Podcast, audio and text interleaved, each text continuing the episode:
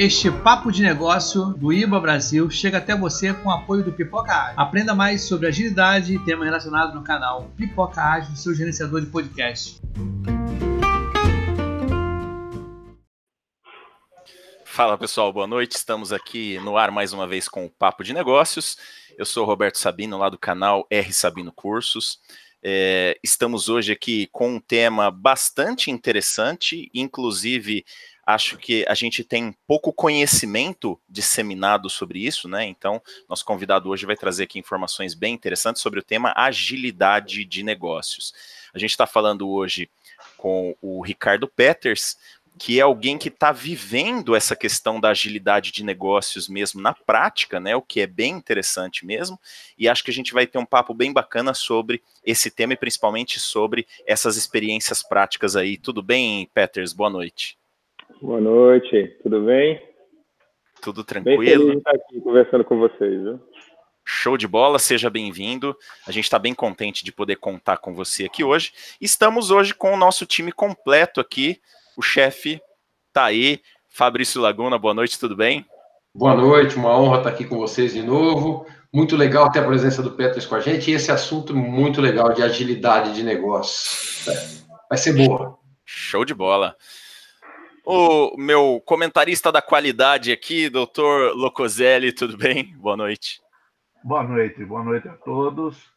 É um prazer estar aqui de volta também. Muito e... bem. Manda lá, Locoselli. Opa, já estou cortando, cara. Receber o Peters é, uma, é um prazer muito grande. Com certeza. Tonini, nosso entrevistado da semana passada, né? E Opa. hoje, voltando aqui na cadeira de entrevistador, comentarista, sei lá, né? A gente está formando esse programa aqui ainda. Boa noite, Tonini, tudo bem? Boa noite, vai mais uma, é um prazer muito grande estar com vocês novamente. Mais um momento de aprendizagem para todos nós. É, eu não conheço pessoalmente o Ricardo, mas pela fama, é, é nota 10. tá legal, então. Eu acho que vai ser um programa muito legal. A gente tem muito o que, o que conhecer dessa área. Tá legal? Show de bola. Já, já colocou uma pressãozinha ali no, no Peters, né? Então, um abraço. É... Ah, ó, para começar bem, o pessoal que assiste aqui já está acostumado, né? A minha primeira pergunta, acho que ela é muito óbvia sempre. Peters, fala pra gente aqui um pouquinho, de uma forma bem tranquila, só para a gente ir colocando a galera na mesma página, o que, que seria, né, de forma assim, bem alto nível, a agilidade de negócios? Okay.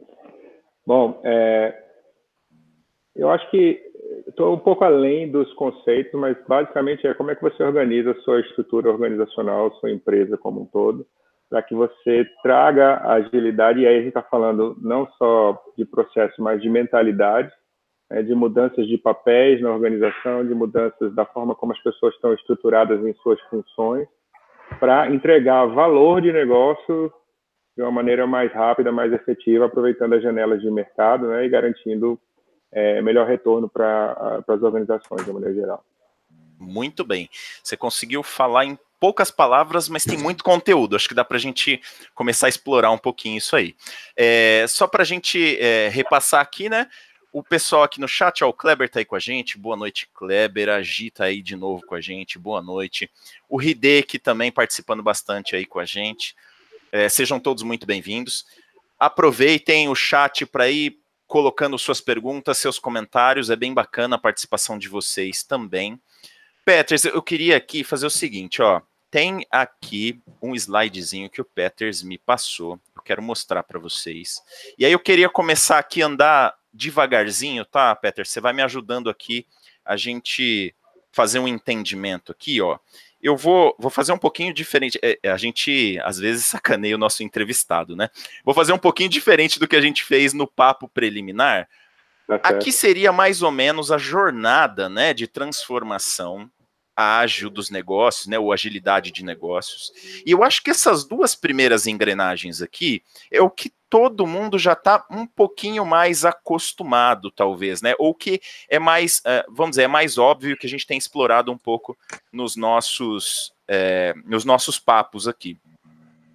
Desses dois aqui, então, assim, ó, a jornada, né? Vamos dizer que a maioria das empresas aqui já está mais ou menos ali, agilidade de times, começando a explorar a questão de time de times, né?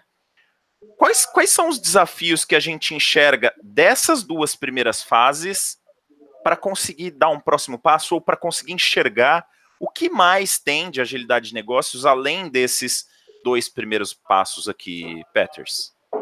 Massa. Eu acho interessante. Eu primeiro queria dar o, os créditos do material, né? É, esse, esses slides que a gente vai ver aí, esse em particular, é da parceira nossa, é chamada Azure Transformation. Eles são uma empresa norte-americana situada lá em Omaha, Nebraska, e que tem esse framework que é o que a gente adotou aqui, que está sendo bem interessante. Então, eu espero que faça sentido para vocês, como está fazendo sentido para nós também. Legal. O material é deles, eles usam no workshop, mas acho que a primeira distinção aqui é a gente não está falando, por exemplo, de um projeto. Né? Como anda o seu projeto de transformação ágil? É, não estou fazendo um projeto, não. Eu tenho, sei lá, as iniciativas e o que eu preciso entregar esse ano. Né? Se você quiser chamar de projeto, tudo bem, mas é uma caminhada, é uma jornada. Eu não sei direito quando isso termina, não. E a gente está muito nesse paradigma, acho que quem diz isso é uma professora PhD lá, que eu não vou me lembrar o nome agora, mas depois eu procuro aqui e digo. Mas ela diz assim, você tem que mudar do paradigma de, de é, eu sei eu, eu, ser, eu sei o que será quando eu vi, para dizer assim, eu preciso acreditar primeiro para eu poder ver, senão não vai acontecer, né? Ela, ela, tem essa frase que eu acho bem interessante, e essa jornada, ela começa, ela tem começado nas organizações, igual você mostrou aí, de maneira muito espontânea, é o verdinho. É, de baixo para cima, os Deixa times... É, de baixo para cima, os times falando, a agilidade é uma coisa legal, por favor, me dê mais autonomia, deixa eu ser um pouco mais senhor dos meus processos, deixa eu escolher. Nem sempre eu estou trabalhando com desenvolvimento de produto, então nem sempre se aplica Scrum. Eu queria alguma coisa mais para fluxo contínuo, vamos fazer o Kanban. Né? Como é que eu consigo montar times que têm esse cross-function, né? Ou, ou, acho que o mais desafiador para organizações como a nossa, por exemplo, é como é que eu tenho times estáveis. Sabia que esse conceito, para muita gente é, nas empresas de produto, eu acho que elas são mais comuns, mas a gente que trabalha com projeto é difícil de ter um time estável. As pessoas estão indo de um projeto para o outro. E o que você, e o que você não, não mede às vezes é, veja, imagina essa equipe que trabalha três anos num projeto e está performando bem. Você simplesmente, quando esse projeto acabar, vai jogar fora essa curva de aprendizado de competência em trabalhar como equipe e desalocá-los e colocar em projetos diferentes Assim, quais são os esforços que você faz, por exemplo, para garantir que esse grupo vá junto para o próximo projeto, porque eles já desenvolveram essa competência de trabalhar junto. Esse conceito, para muitas pessoas, é meio insano ou meio fora da realidade, mas é uma das coisas que a gente faz. Né? É claro que os times não vão ficar 100% estáveis, as pessoas vão embora da empresa, tá? mas semi-estáveis que seja. E é um conceito relativamente novo e que a gente tem dificuldade de trabalhar. Então, nessa etapa, você tem times, e aí, e aí você falou etapas, eu acabei de falar etapas, eu não acho que sejam etapas, não. Boa. Né? É, as engrenagens, ela existem porque quando a verdinha começa a rodar bastante, eu falo, eu quero mais disso. Eu quero mais. Essa equipe está entregando muito bem, ela está entregando melhor e a gente está tendo bons resultados com o cliente. Eu vejo o desenvolvimento da galera em seis meses, em termos de senioridade e maturidade, às vezes leva um pouco mais, um ano e tal, mas estão entregando, estão avançando. Como é que eu faço agora para ter mais disso? E aí começa o perigo, né? Que é, a gente vai para o azulzinho, que é a estrutura. Você pode mostrar de novo só para eu claro. ali? Vamos lá. Vai para o azulzinho, que é a estrutura de times de times. O Scrum, por exemplo, chama isso de Scrum of Scrum. Você tem uma equipe funcionando com alguns participantes, a outra equipe funcionando, você seleciona membros dessas equipes, eles vão formar uma terceira equipe e você vai escalando isso. Né? Uhum. A Azure Transformation ela escolheu como framework safe, né? E aí, eu não sei o que, que você pensa de Safe, o que, que o pessoal que está assistindo a gente pensa de Safe, mas assim, é normal. Eu já sei que a maioria dos frameworks de, de agilidade em escala, eles são malhados em todo lugar. Então, se você não, eu já sei disso. Né? E acho que malhar é muito fácil. Eu não sou um defensor do Safe, provavelmente eu já estudei Safe, eu já estudei Less e eu já estudei o DAD. O DAD foi o que a gente considerou para cá e estamos pensando ainda o que, que a gente vai fazer. Mas tem outros, né? Acho que tem o, o Nexus também, que é do, do Scrum e outros. Mas, enfim, é fácil malhar esse negócio, mas, ok, pense do meu lado que sou empresário e que tenho não 50 pessoas, eu tenho 750, eu tenho 2 mil pessoas. Eu gosto da mentalidade, eu quero preparar a minha organização para endereçar melhor a complexidade. E como é que eu faço isso em escala? Me ajuda aí, agilistas. Então, eu acho que o que a gente conversava é agilidade de negócios, ou esses frameworks, eles são experimentais. A gente tem que ter esse processo que é natural da agilidade, que é da retroalimentação, de coletar o feedback, verificar o que está funcionando, o que não está, modificar e ir para uma próxima iteração para melhorar. Isso se aplica também para a escala, então é experimental e tem erros, né? tem dificuldades também. Sim. Mas é, para o cara que está lá com essas equipes mega grandonas, o que a gente tem para oferecer? E a minha procura por um framework foi por conta disso. Eu estou nessa situação agora, não é nada grande, aqui a gente tem, sei lá, 200, 300 colaboradores. Peters, mas... fala um pouquinho da Pitang para a gente entender o contexto. Pronto, ah, a boa, Pitang, legal. A Pitang, que é da Pitanga, né? E, é, eu trabalhei aqui em agosto. A gente tradicionalmente é conhecido pelos nossos clientes com o modelo fábrica de software, efetivamente. Tem muitos clientes em órgãos públicos que trabalham lá, aquela coisa maravilhosa que é o ponto de função, né? Todo mundo já sabe as dificuldades que a gente tem com isso, mas que é a forma que os órgãos encontraram para remunerar. E eu, eu vim para cá para a gente estimular um pouco mais a mudar a cultura e trazer agilidade para a organização. Né? Então, desde o começo eu disse que isso não é um, um projeto de um homem só, é, é um envolvimento das pessoas de uma maneira geral, e o que a gente está tentando agora é trazer essas coisas que a gente está discutindo aqui para dentro. E como toda empresa, tá? É, hoje, agora, a gente tem, minha procura por esse framework, a escolha, foi porque me, a gente fez uma Lean Inception quando eu cheguei aqui. Quais são as dores? O que, que acha que a gente pode. Quais são os primeiros passos para a gente endereçar a agilidade? O que, que precisa ser feito? Então, a gente convocou algumas pessoas da organização. Tem um roadmap aí para seguir de entregas em termos de, de produto que melhorariam a organização, mas eu fiquei, eu saí desse negócio feliz, mas eu fiquei assim, certo, mas será que isso que eles estão querendo fazer aqui, o que a gente está querendo fazer aqui, é realmente o que a indústria está pedindo de empresas que estão trabalhando com agilidade?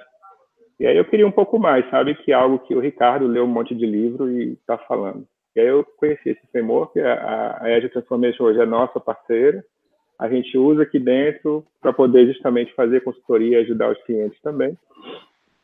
E, e, eu gostei muito desse framework. Ele tem basicamente oito pilares. Daqui a pouco a gente mostra a mandala de novo.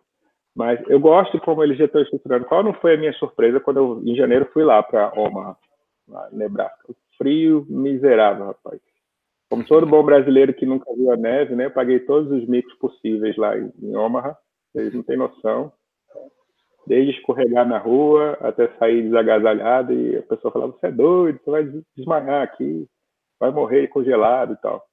Mas eu tive essa experiência lá e, e qual é a minha surpresa? Quando eu chego na sala para aprender o framework, está cheio de consultores de cabeça branca, coaches, gente de grandes empresas norte-americanas que tem esse tamanho, né? não, não vou citar aqui, mas que tem esse tamanho, e investindo pesado, mandando gente fazendo curso pela segunda, pela terceira vez para pegar, porque são muitas camadas, né? E o negócio já consolidado, andando e em constante modificação. Então, por exemplo, ao longo do, do treinamento, os facilitadores diziam: essa é uma área que a gente está revendo, isso aqui a gente já está tendo uma situação melhor para isso, baseado nos feedbacks que a gente está recebendo. Mas, de certa forma, o que eles estão oferecendo para a gente, a gente adotou aqui, é: eu preciso saber, em alguma medida, né? É, qual, quais são os meus drivers em termos de mudança? Né? Então, a gente encontrou esses drivers nessa mandala, nesse material, e a gente está fazendo os assessments constantemente e correndo atrás dessas modificações para tentar tornar não só a nossa área de operações, que é a área que executa projetos mais ágil, mas a organização como um todo ágil. Legal. O, o, Peters, deixa eu tentar dar um. Eu vou dar só um passinho atrás aqui, porque eu queria capturar uma coisa que está rolando aqui no chat, que você mesmo falou, e que eu acho que talvez tenha passado um pouquinho rápido. Eu queria até fazer uma rodada aqui com os nossos comentaristas também, que é o seguinte: a questão do projeto, né? Você colocou assim, ó, transformação não é um projeto, né? É, é alguma coisa maior. E a gente também sabe que aí, mesmo que eu for lá para desenvolvimento de sistemas mesmo, existe uma questão que quando você vai para uma maturidade maior de ágil, você não enxerga mais aquilo como um projeto, né? Então eu queria rodar um pouquinho esse conceito só para a gente ver se a gente é, realmente está capturando aqui com todo mundo, né? Então eu queria fazer uma rodadinha aqui com o pessoal e também pedir para o pessoal aqui no chat. É, é claro para vocês hoje, no, no, no ambiente que vocês trabalham, né? Porque aí eu estou enxergando que o Peters ele já está num ambiente um pouquinho mais evoluído, vamos chamar assim, né? É, é claro para vocês essa questão de o que é um projeto, né? Que tem um objetivo bem definido num espaço de tempo, versus essa outra ideia de temos aqui um propósito, uma jornada, né? Vamos dar um, um comentário um pouquinho sobre isso. Eu vou, vou começar aqui com o, o Tonini, para a gente falar um pouquinho sobre essa questão, né? A diferença do projeto e dessa outra coisa que seria alguma coisa maior, com propósito, uma jornada. Vamos lá, Tonini. É, legal. É, eu achei muito interessante a colocação que o, que o Ricardo fez logo de início, é, com a questão da, da transformação de cabeças, não é? E isso realmente não dá para a gente encarar como um projeto, como alguma coisa finita. Por quê? É, depende muito do, do, do, momento que você está vivendo. Você vai falar, às vezes, com uma, com uma equipe de stakeholders, né? E, e o pessoal está vivendo uma, um momento mais tranquilo na sua atividade, estabilidade dos seus processos. E sempre tem um lado da empresa que está vivendo uma, uma, uma, turbulência maior, tá?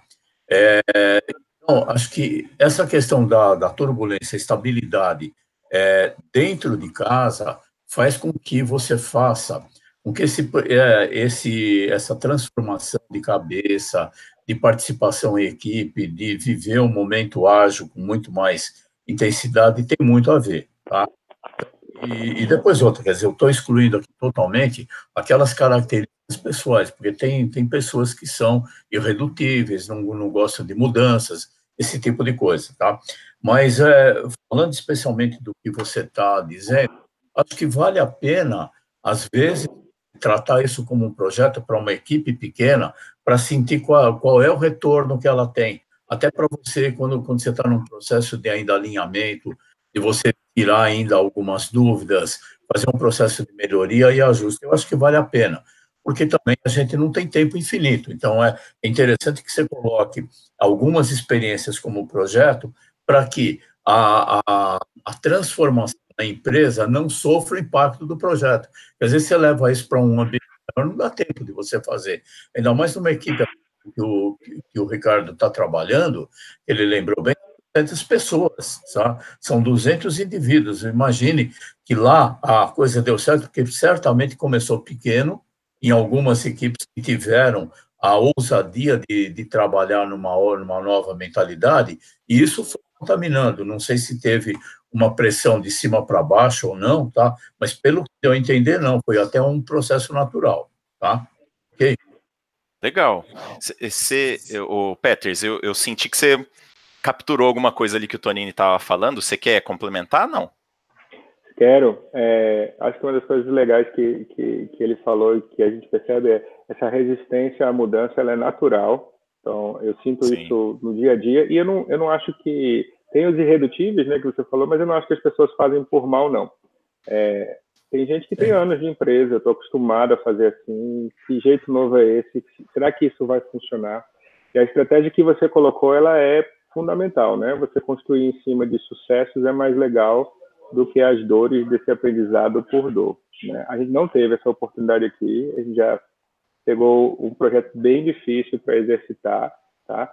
Mas veja, a mentalidade que a gente tem que convencer os executivos, tem que estar trabalhando para essa mudança é: se não deu certo, a gente vai tentar de outra forma até dar. Eu eu estava escutando um podcast aí essa semana, acho que era um cara totalmente nada a ver com a agilidade de negócio, acho que era do, do Anthony Robbins. Ele dizia assim: olha, cara, a criança não. É, seu filho um dia não andou, Aí tu dizia para ele, quando ele caía, dizia assim, pare de andar, é, pare de tentar. Não, tu vai tentar até tu andar. Isso. Uhum. Aqui é a mesma coisa. Eu, o que eu capturei, sabe, Sabino, que você percebeu aí é, esse, esse fracasso ele vai acontecer porque é um processo de mudança e a gente tem que aprender com ele e, e tornar ele menos doloroso para a organização. Cara, que show. Eu acho que é correr risco sem correr perigo. Né? Cara, foi. Essas escolhas precisam ser muito boas. É, eu, eu acho que você, você colocou de uma forma agora que ficou bem claro, né? Porque você tinha falado no começo que a gente primeiro precisa acreditar, né? E acho que a, a ideia, assim, né? Quando você vê o seu filho andando, ou tentando andar e não consegue andar, você sabe que ele vai andar, né? Você tem certeza que ele vai conseguir andar. Então, por isso que você incentiva. Agora, quando a gente fala de uma transformação, aí já é um pouco mais difícil, né? Tem que acreditar mesmo e aí a coisa vai acontecer. Deixa eu. eu, eu peraí, que essa metáfora está muito poderosa. Eu, eu, quero construir em cima do que você falou. Mas pensa, como é que você sabe? É porque você já viu várias vezes. Entendeu? Uhum. A humanidade já sabe que isso acontece. E onde é que a gente está? De novo, é um movimento de vanguarda. Então, a agilidade tem mais de 20 anos já, né? Começou lá com, com o. Começou bem antes do manifesto. É. O manifesto é, é, um, é, é um marco, né? Processo, né? Então tem bem mais do que isso. Mas assim, a gente já sabe que funciona. O problema é como é que eu convenço, porque ainda não é senso comum para a uhum. maior parte das organizações ainda hoje, né? Uhum. Mas quando for, assim, eu já passei por vários lugares onde a gente nem discute isso, a gente já sabe que é a forma de fazer. Agora você imagina você vir para um canto onde as pessoas nunca viram, né? Você fica meio profeta. É. Né? Meio profetizando. Assim. É uma, é uma responsabilidade grande, né, Peters? Essa é de. Você é o visionário, né? Você tá vendo onde vai chegar, mas a galera Tá, tá, alguns estão indo só porque você está falando. Eu queria... Mas não é o meu caso aqui não, tá? É, tem muita gente aqui que já compra ideia. É, eu, eu, eu tô sentindo, assim, eu tô sentindo pela conversa que o seu ambiente já é um ambiente mais positivo no sentido de acreditar. Né? E aí eu queria até tentar validar isso, eh, perguntando aqui para o Locoselli, principalmente com os alunos que ele tem é, visto. Tem, tem, uns alunos meio difíceis, né, Locoselli? Uns que dão só trabalho, né? Dão trabalho. Mas assim, você acha que a visão das pessoas que estão se formando agora para TI ainda é muito de projeto, voltando nesse ponto do projeto, né? As pessoas ainda querem muito se, se, é, se apegar a essa ideia do projeto, ou você acha que eles já estão visualizando que existe uma outra forma de trabalhar com uma visão de mais continuidade, né? Que leva um pouco para aqueles é, para aquelas coisas que a gente até já sabe e que algumas vezes a gente vê resistência na visão principalmente de líderes e tal. Mas e, e as pessoas que estão se formando agora, o que, que você acha? Essa visão de projeto ainda é muito forte? É, a visão de projeto é, é, é, é normal para todo mundo. É a visão que todos têm. Ah, você encontra uma postura como a, a do Peters que está colocando em exceções. Então, são só algumas organizações que têm essa visão. O grande problema que a gente vê é que a gente está na etapa ainda da área de software está começando a se adaptar ao ágil. Ela ainda não está adaptada ao ágil. A força do, do tradicional, do cascata, é muito grande. Então, ela continua prendendo muita gente naquela visão. São algumas organizações já conseguem imaginar times multifuncionais, a liberdade é relativa, né? e a expectativa de resultado é de rapidez. Né? É. Algumas já amadureceram, algumas já estão entendendo o que, que é agilidade. Mas o grande problema da agilidade nas organizações é que a área de software até evolui nessa direção, mas você não consegue transformar a organização como um todo em ágil. E aí a dificuldade é, cria grandes obstáculos, né? Uhum. Muito legal. Eu queria, eu vou voltar de novo para o Peters, porque eu, eu, percebo na hora que a galera tá falando, né? Acho que algumas coisas você vê que você passou por isso ou que tem isso uhum. também, né? E essa questão, o, o Locoselli, ele tem uma visão, a gente já conversou bastante sobre isso, e ele tem uma visão que eu também compartilho um pouco, que eu acho que tem uma, uma grande parte, não só das empresas ou dos profissionais, que ainda está um pouquinho um passo atrás, né? E eu vejo que você já está num ambiente que floresceu um pouco mais. O que, que, você consegue fazer de comparação entre essas duas coisas aí, que acho que foi o que você pescou aí na fala do Locoselli também? É, eu acho que. Vamos mostrar o, a figurinha de novo, que eu acho que ela vem ao. ao vem a calhar agora. Né? agora. É, Vamos lá. Vem. Avança é... aqui. Você quer é, que. Não, pode, pode, deixar onde está mesmo. Tá a, gente, a, é, a gente agilidade começa na maior parte das organizações rodando essa engrenagemzinha verde, né?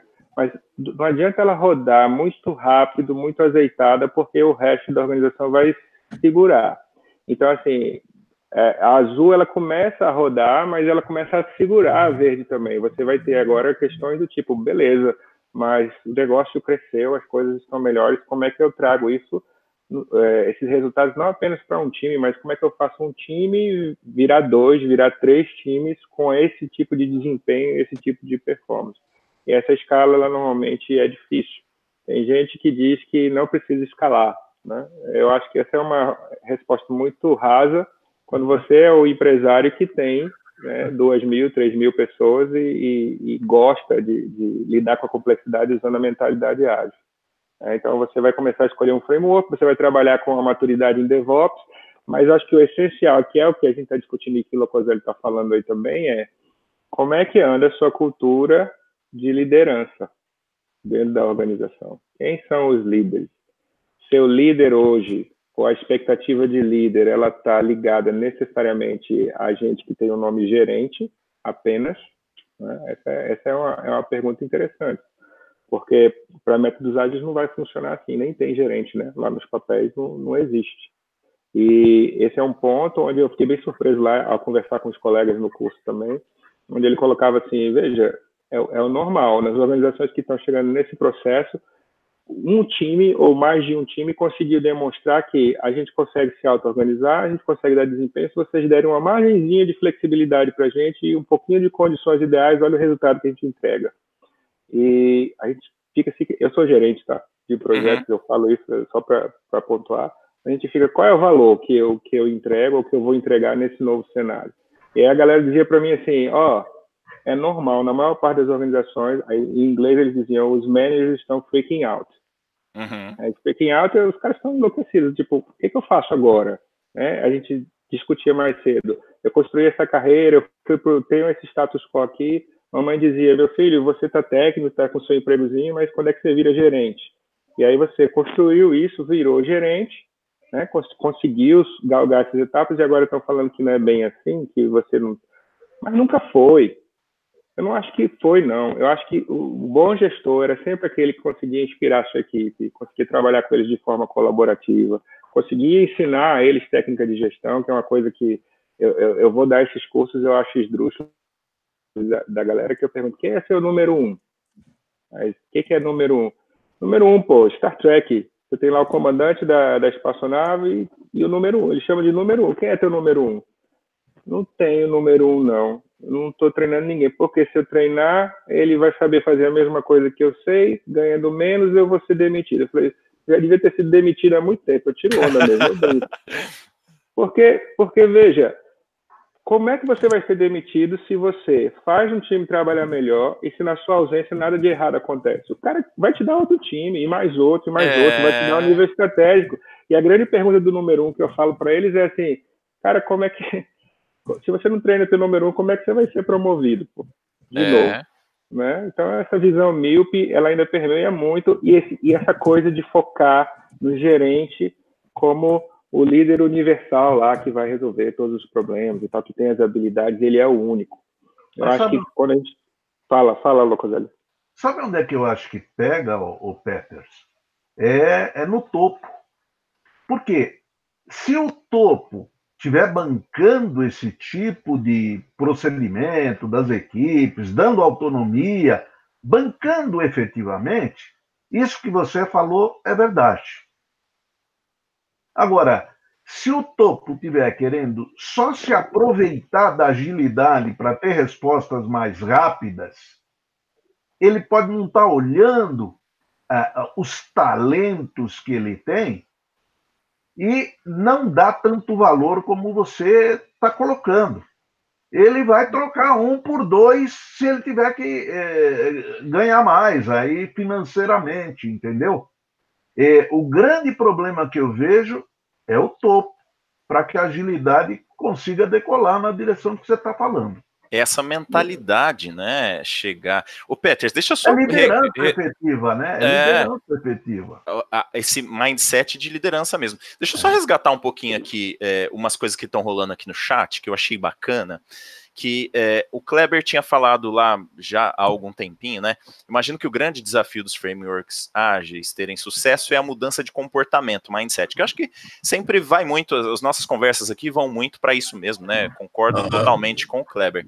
Agora, a Tânia tinha colocado assim, ó, a mudança incomoda, pois representa sair da zona de conforto, e trabalhar com métodos ágeis requer atualização, dinamismo e processo de múltiplas mudanças, ou seja, é bastante bastante desconfortável, né? Eu posso entender e eu, eu concordo com essa posição que a Tânia colocou para gente lá, que fazer as coisas serem mais ágeis é bastante desconfortável num primeiro momento, né? Porque tira a gente muito da zona de conforto. E aí a Gi colocou para gente lá que na realidade, todos buscam estabilidade e continuidade, porque a gente estava falando de projetos versus essa alguma coisa mais sustentável, né?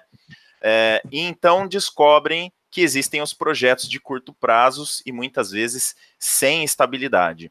Uh, os mais jovens estão fazendo estágio se formando, já os que já estão há mais tempo na área é, entendem melhor por que atuar em projeto. Talvez estejam até mais acostumados a atuar por projetos, né? Uh, o Robinson tinha colocado lá, concordou com o Locoselli, né, quando ele estava falando a questão de que a TI ainda é o foco dessas mudanças todas, né? E aí a Gi colocou algumas coisas mais interessantes que acho que dão um, gancho aqui para a gente continuar nessa história de agilidade de negócio, que ela coloca, por exemplo, os recrutadores de RH é, estão achando é, normal um profissional que atuou em vários empregos, porque atuou em projetos diferentes, há cinco anos atrás era difícil o RH entender isso. Então, talvez, né, aqui o que a Gi está colocando para a gente é que essa cabeça já está mudando um pouquinho na questão da agilidade. E aí eu vou pedir uma ajuda aqui para o Fabrício, nesse nosso raciocínio aqui, que é assim, a gente está falando um pouco da questão da diferença, né, entre trabalhar com essa cabeça de projetos e trabalhar com essa cabeça talvez um pouco mais sustentável e tal, e aí a gente está vendo os desdobramentos disso. E um dos desdobramentos é o que a liderança faz agora, né, e eu queria também, aproveitando aí que o Fabrício conhece bastante desse assunto também de agilidade de negócio, que ele comentasse um pouquinho para a gente essa questão da transformação da liderança, é, que até a gente está num ponto aqui que o Locoselli falou do topo, né? Como é que o Fabrício está enxergando isso para depois a gente é, devolver para o Peters fazer um fechamento para a gente sobre essa questão de liderança, que eu acho bastante interessante. Ah, eu tava na fila há horas aqui esperando a minha vez. isso por... E isso porque você é o chefe, hein? Quem Olha o prestígio, hein? Olha o prestígio. Quem manda aqui é você, Sabino.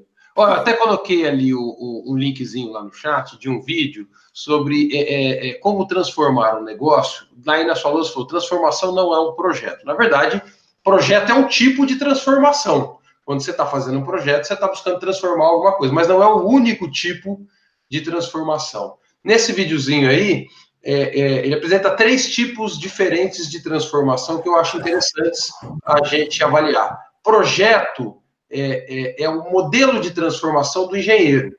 O que, que o engenheiro faz? O engenheiro ele, ele tenta antever o futuro. Ele faz ali um exercício de futurologia, né? E planeja tudo que vai acontecer. E aí ele cria mecanismos para que aconteça daquela forma como ele previu. Isso é o planejamento. Isso é projeto. Projeto é a gente antecipar o futuro. Isso dá é, é uma previsibilidade do que vai acontecer. E é muito bom, tá? Projeto é ótimo, não é ruim, não. Né? Mas nem sempre ele é aplicável, porque nem sempre o futuro é previsível. Então, existem outras formas, outros tipos de transformação, e eu vou listar dois outros tipos. O segundo tipo de transformação é a evolução. Não é o modelo do engenheiro, é o modelo do fazendeiro, tá? o agricultor. O agricultor, ele vai lá e planta um milharal hoje, e talvez amanhã ele vai precisar roçar, porque pode ser que dê erva daninha, mas ele não sabe se vai dar erva daninha ou não. Tá? Pode ser que chova, ele não sabe se vai chover ou não. Então ele até mais ou menos sabe as coisas que ele pode fazer, mas ele vai cuidar desse milharal de maneira evolutiva. Ele sabe onde ele quer chegar, mas ele não consegue criar um plano estático, esse plano é impossível, tá? Então ele precisa evoluir o seu negócio, vamos dizer assim. Tem uma outra forma de transformação que é a transformação evolutiva. Tá aí o ciclo PDCA, é, é, é, a, a, as técnicas é, Lean, para você olhar como é que você vai fazer aí os black belts são especialistas em fazer isso aí, a, a, essa evolução. E tem o terceiro tipo de transformação, que é onde está o Peters, coitado, né? Que não é nem a, a, o projeto e nem a evolução, é a exploração, tá? Que não é nem o do engenheiro, nem o do, do fazendeiro, é a do pescador. Então, o pescador, quando ele sai para pescar, ele quer voltar cheio de peixe, tá? Mas ele não tem menor condição de planejar, vou jogar aqui vai pegar o peixe, né? não sabe, tá? Então, é, é, é, o que, que ele faz? Ele não vai planejar, ele joga e vê o que vem. Tá? Se veio, aí ele joga uma isca diferente. Ou ele vai para o outro lado, que aqui não está pegando. Né? Então, existe um, uma maneira assim, é muito menos previsível o futuro. Então, a gente precisa ter um ambiente propício para lidar com isso, que toda hora a gente está testando o que está acontecendo, eu não sei, eu tenho fé que vai pegar um peixe, vai morder minha isca. que é um pouco isso. Né? É, fé, pra, pra eu botar, acredito, né? Eu acredito que um peixe vai. E joga. Se pegar, aí você vai vendo que outro tipo de isca funcionou ou não, e vai se adaptando a isso e vai buscando os melhores resultados. Então, quando o, o, o Petro está montando uma empresa e falando que tem que ter agilidade, e aí eu acho que é para pegar o gancho aí da agilidade de negócios, é além da, do desenvolvimento de software a, a, a, empresa dele, ele quer que tenha agilidade, o seu departamento de marketing, a área de vendas, o cara de produção, que cuida da logística, a moça do treinamento, todo mundo tem que trabalhar com agilidade. Então, a, a dificuldade, que eu acho quando a gente fala em agilidade de negócio, não é agilidade para o desenvolvimento de software, é extrapolar isso para a minha organização como um todo. Ainda no caso, pelo que eu entendi, o Petros me corrige, a empresa dele é uma empresa de desenvolvimento de software. Então, ainda é mais fácil do que uma empresa, por exemplo, uma indústria automotiva ou uma empresa do ramo alimentício ou varejo de fazer essa transformação. Mas é muito legal porque ele vai criando lá modelos e está aprendendo para que depois outras empresas possam ir lá aprender com a experiência dele, né? E talvez não tenha que ter tanta fé assim quanto ele. Desculpa, que eu falei muito. Não imagina. Deixa, ó, eu queria aproveitar essa analogia que eu achei interessante e passar. Agora é aquela hora que eu deixo talvez o, o Peters aí se vira, né? Vai ser o se vira. O, o, Fabrício falou do pescador, é interessante, mas assim, existem alguns pontos, né, que o pescador tem, então assim, ele sabe que se ele tiver num lugar onde tem água, pode ser que tenha peixe.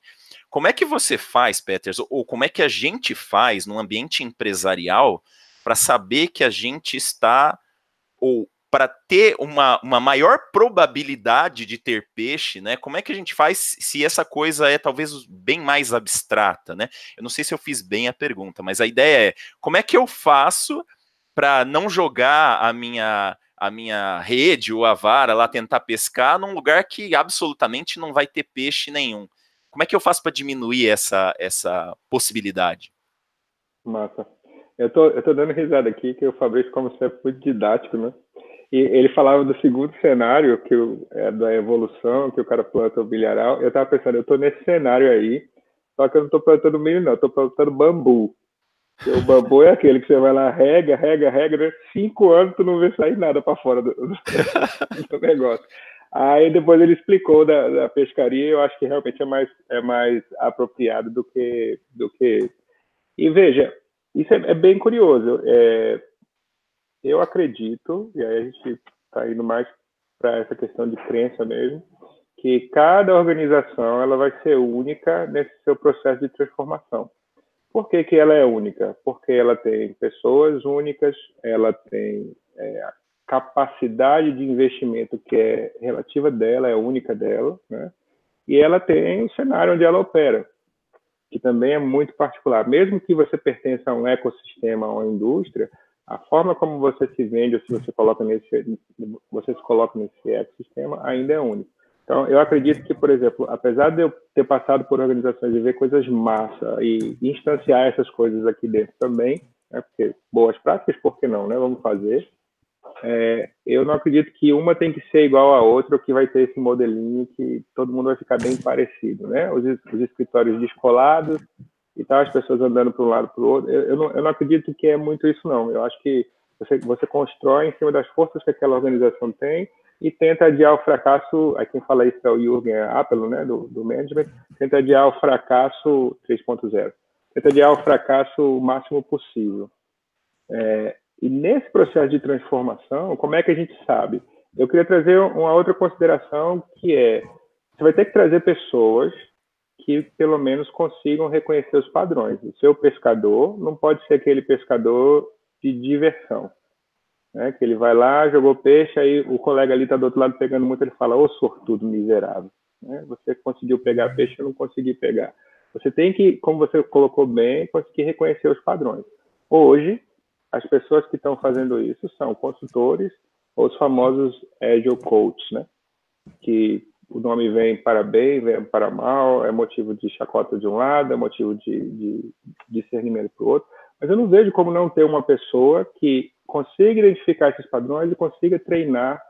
É, e quando eu falo treinar, é no sentido de coach treinador mesmo, aquele que tira o melhor das pessoas e não é necessariamente só dando ordens para elas, não, mas é identificando as lideranças dentro do campo, o que cada um é bom e colocando essas coisas para operar.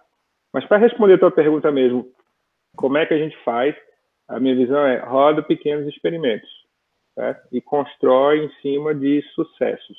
Né? Mesmo você, você, aí você fala, mas é fácil, né? Se eu, se eu sempre botar as condições ideais, Aí, claro que a agilidade vai funcionar. Se você só pega as melhores pessoas e coloca no time que vai rodar esse piloto, é claro que vai funcionar. Mas, gente, você está fazendo uma mudança na forma que as coisas vão trabalhar. Se você botar da forma mais sabotadora possível, né? Ah, tá vendo? Eu não disse que não funcionava? Vamos continuar fazendo as coisas do mesmo jeito, né? E não precisa estar tá fazendo do mesmo jeito. Então, o oposto a isso é, hum, funcionou.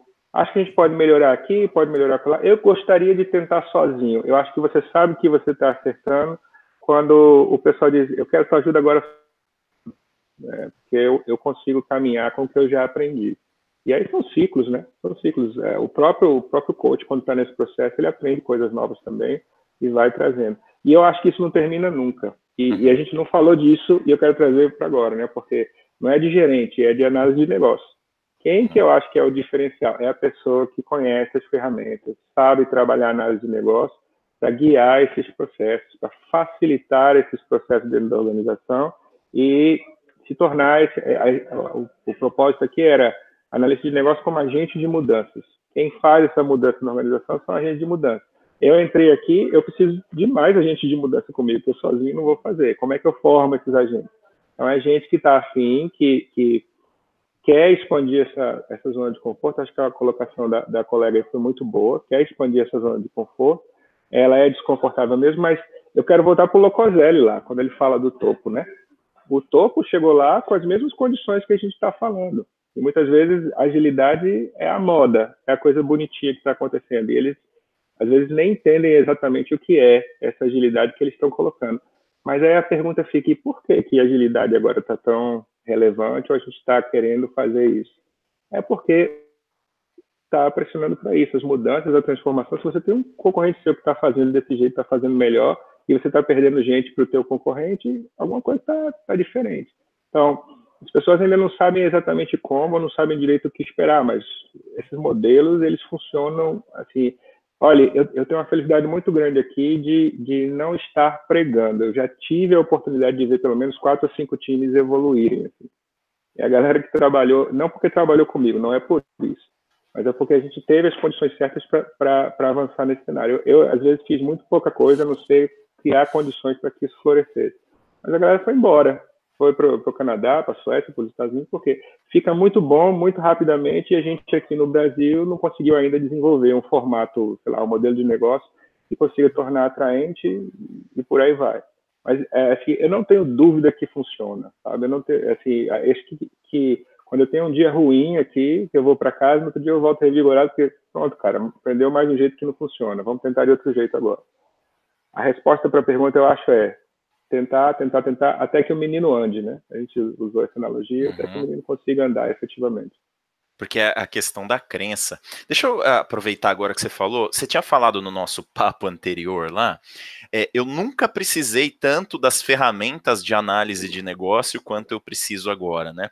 Eu queria ver se a gente conseguia fazer é, um paralelo aqui entre essa observação que você fez e as outras engrenagens, porque a gente acabou não falando das outras engrenagens do slide, né?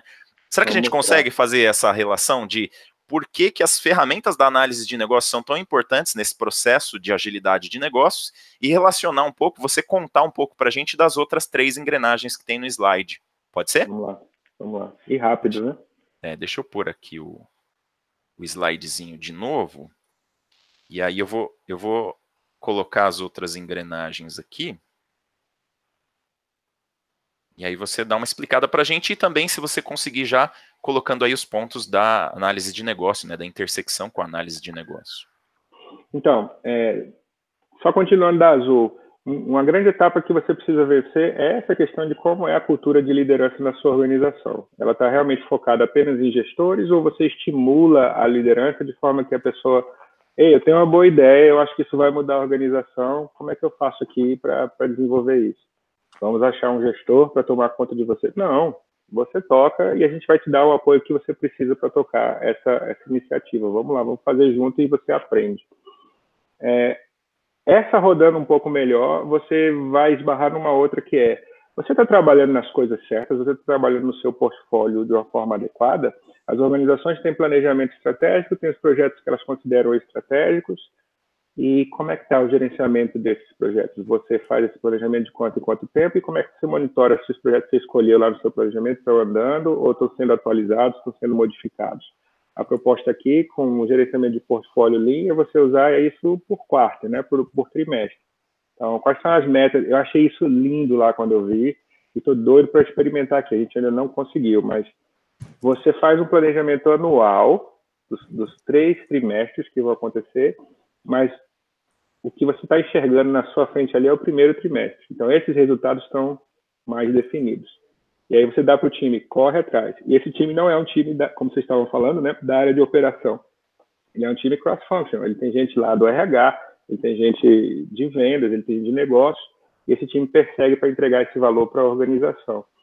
E o acordo é em cima desse trimestre. A gente tem a direção, a visão para o ano ou para os cinco anos, mas você vai em cima do trimestre. Terminou o trimestre, você dá uma olhada e você replaneja os próximos trimestres, que é uma forma também bastante ágil de trabalhar nesses mecanismos mais estratégicos.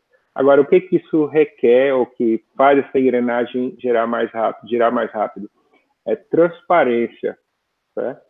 Essas coisas não podem estar numa ferramenta que poucas pessoas têm acesso e tal. A gente viu lá está na parede. Assim. Essa parede vermelha que vocês estão vendo aqui vai ser provavelmente o nosso mural aqui para que a gente olhe para isso e você saiba, ó, esse resultado que interessa tanto à empresa que todos nós conhecemos está sendo trabalhado por essa equipe nesse trimestre. Tá andando isso aí, bicho? Como é que as coisas estão acontecendo? Ei, dona, como é que esse negócio está funcionando? E aí você monta essa estrutura dentro da organização. Aquela história esse da gestão à vista, né? A transparência está falando é gestão visual mesmo, né? É, a gente da conversa perguntava assim, isso é ferramental, o que, que é? Aqui a gente vai começar com papel. Aí, se depois a gente achar alguma outra coisa que funcione, porque a ideia é que esteja visível mesmo e todo mundo, ninguém pare curioso, olhe, faça perguntas para que a gente entenda se está comunicando de uma maneira adequada. Né? É, não é só a gestão à vista, mas é não tem segredos, né? Isso, isso, isso. E, e se você parar para pensar, faz muito sentido, pô. Esse, esse, esse desdobramento da estratégia da organização, ele tem que estar tá colocado lá. Você tem que saber quais são suas prioridades estratégicas. E se você não entender, você tem que poder perguntar a alguém para que você entenda e você possa contribuir. Afinal, faz parte do seu processo, né? Da, da sua parte como, como colaborador. Tá? Agora, o que estourou a minha mente aqui foi. É, fala, Colocoselli, desculpa. Não, é, é, o que você está falando, existem algumas organizações plano, onde o plano estratégico é sigiloso. Cara, Mas que não dá é certo. A organização vai funcionar, né? É. E, e assim, o, o, que, o que eu não tinha essa distinção, eu voltei de lá com essa distinção, achei bem bacana. Eles estavam, acho que é uma coisa que eu queria compartilhar aqui. Eles falaram coisas interessantes. É, essas organizações elas estão focando menos em output, menos em saída, menos em entrega e estão passando a focar mais em. Eu, eu queria, sabe, sabe trazer para análise de negócio mesmo, que é o que você pediu. Uhum. Estão focando mais em é, resultado e impacto. Certo? Então, uhum. resultado e impacto, você. Vamos pegar duas etapas aqui de um processo produtivo. Vamos imaginar aqui, desse lado da minha mão, eu tenho o gerenciamento da demanda. Então, é como é que os projetos nascem na organização, como é que a gente contrata, o que, que a gente está contratando, que resultados a gente quer alcançar, esse, essa parte é uma parte de quê? É de entrega? É não, é uma parte de descoberta. Você quer investigar, você quer fazer análise, benchmark, comparações, etc. Tem entendimento. Se você fez essa parte bem, a, o Azure Delivery, ou essa parte de entrega, ela vai rodar muito mais rápido, muito mais suave, porque isso aqui está melhor compreendido. E veja, pessoal, não estou falando de waterfall, não. Eu estou falando apenas de setar um time ágil para o sucesso, para largar ele com grandes pedras enormes de backlog para eles irem fazendo sentido ao longo da sprint, que só o que vai sair no final da sprint são pedras de backlog menores, né? À medida que você vai entendendo. Então é você fazer um trabalho que precisa ser feito para que o pessoal possa entregar melhor. O que, que eu percebo, e fiquei feliz de ver que eles perceberam isso lá também. E essa parte aqui é uma lacuna enorme, é um desafio. Os projetos eles são contratados, a gente assumindo que o gerente entendeu o que ele quer, que ele sabe, o que ele vai fazer. Né? Desculpa, que o gerente não, que o cliente. Os projetos nascem assim. E essa parte ela fica bem complicada porque esse trabalho não foi bem feito. E aí, vamos voltar para o nosso tema aqui. Quem é que sabe fazer esse trabalho aqui bem feito? Certo? Criar essas condições, fazer essa facilitação para que ao longo de um projeto, esses phase gates, né, que essas entregas que acontecem ao longo do processo, é, rodem melhor é um analista de negócio ou uma pessoa que tem esse, esses talentos ou esteja fazendo. Então, e é a grande lacuna das organizações. A gente tem outras pessoas fazendo esse trabalho que não são chamadas de analista de negócio, muitas vezes não conhecem as ferramentas. Ó, oh, eu, eu não vou nem tão longe assim. Você contrata aqui a sua entrega ágil. Se você for perguntar para os times onde está o maior problema, muitas vezes não é a equipe, muitas vezes é o PO. E o PO é uma pessoa do cliente que não sabe ser PO. Uhum. Né? Hoje em dia está valendo mais a pena você capacitar lá o teu, o teu cliente nesse contexto para você andar e fluir. Então, essa área aqui, ela precisa muito fortemente da análise de negócio. O analista de negócios acompanha esse processo junto com o gerente como grande parceiro, né? É, contribuindo. E o mais legal é, depois que o projeto termina e vai embora, que foi output, né, que pode ter tido uma transformação, pode ter tido um bom resultado, não estou menosprezando o gerenciamento de projeto, mas o que a gente precisa mensurar é se essa iniciativa, esse investimento, ele teve impacto adequado uhum. após a entrega do projeto. E a preocupação desse tipo de organização aqui é com o impacto. Em outras palavras, a gente está se movendo, e aí é um movimento, né? Movendo mais, menos para projeto, o projeto vai ser um, meio de alcançar isso, mas a gente está transformando a galera dessa organização aqui com um mindset de produto. Então, a relevância de um product owner, por exemplo, ou de um analista de negócio, ela aumenta consideravelmente nesse processo. E só para concluir aqui rapidamente, né, essa, essas outras duas engrenagens. Você está falando hoje de RH 4.0, né, transformação do RH, desenvolvimento de talentos. De nada adianta eu ter essas engrenagens rodando se o meu RH contrata devagar, né? se o meu RH tem uma postura bem retrógrada. Então, a gente tem que mobilizar essas pessoas. E qual é a experiência que a gente tem aqui? A, a, a Magda, que trabalha aqui no RH, fez um curso recentemente, saiu maravilhada. E falou assim: Isso é massa, Ricardo. eu quero me juntar com você, eu quero ajudar. Então, muitas vezes é a falta do, do entendimento de como essas coisas funcionam. Eu vejo os analistas de negócio dentro das organizações como esses agentes de mudança que ensinam ou que mostram ou que dão essa consciência para que a mudança possa acontecer. É, a gente vai precisar na laranjinha aí que o cliente sente a mesa, você tem que estar junto com o cliente no processo de descoberta, no gerenciamento da demanda, para garantir que a sua entrega seja mais suave. Isso significa algo que a gente não, talvez não saiba fazer muito bem, porque o cliente só quer contratar a gente, ele acha que a consultoria para entender isso melhor é caro, é onerosa, leva tempo, e ele prefere gastar mais dinheiro numa entrega que é mais longa, porque ele não conhece esse processo, ele não sabe essas vantagens ou não viu isso de uma maneira mais, é, ou não vê isso de uma maneira mais tangível, né? Poxa, tudo isso só para eu saber o que, que eu preciso fazer. É, cara, mas agora a gente entrega mais rápido. E está vindo, sabe? Quando a gente fala lá, é, e essa, essa mudança está vindo, não, não, tem brincadeira não, DevOps, né? Você tá, hoje está se falando de Agile Finance, Departamento de Auditoria, né? Porque, porque olha só, a alocação para projetos ágeis ela não é normal, né? Como, como a gente está acostumado, não, com percentuais e tal. Então, tem regras para você mexer com dinheiro, por exemplo, dentro das organizações. Aí vem Agile Finance, tem Agile Talent Development, tem auditoria, tem, é, é, tem Agile para negócios. E aí o que eu vejo muito é a turma tirar onda, né? De, ah, é Agile para tudo. Mas, cara, se você quer ter esse mindset desenvolvido, sabe, eu prefiro olhar essas coisas e, e ver o que, que esse pessoal está oferecendo de informações para ver se se agrega ao meu contexto ou não. E a gente tem a última ali, são 20, 59, 21 horas virou aqui no meu computador, que é você finalmente atinge né, essa agilidade de negócios, onde você está se antecipando. As figurinhas estão bem em cima aqui, eu não consigo ler não, mas se você está se antecipando às necessidades do consumidor, você melhora ou entrega de forma contínua. Se você olhar embaixo ali, você vai ver que você precisa o tempo todo estar medindo o que importa, né?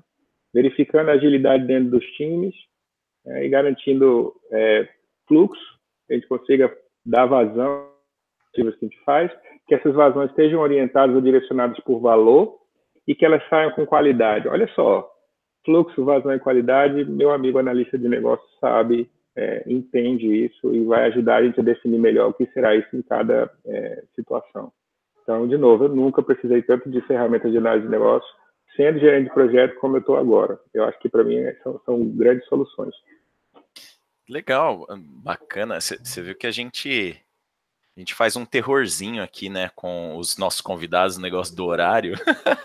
Mas eu, eu, eu, toda vez eu falo a mesma coisa, eu sou meio teimoso ainda. Eu ainda vou um pouquinho mais no tempo. E o que eu acho engraçado é que esses papos aqui eles têm ido tão rápido, né?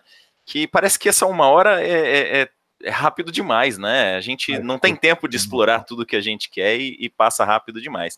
Eu queria aproveitar aqui, ó, a Gi fez alguns comentários interessantes, reforçando, né, conforme o Peter estava falando, por exemplo, a questão de é, um fornecedor capacitar alguém do cliente para ser PO e falarem a mesma língua, né?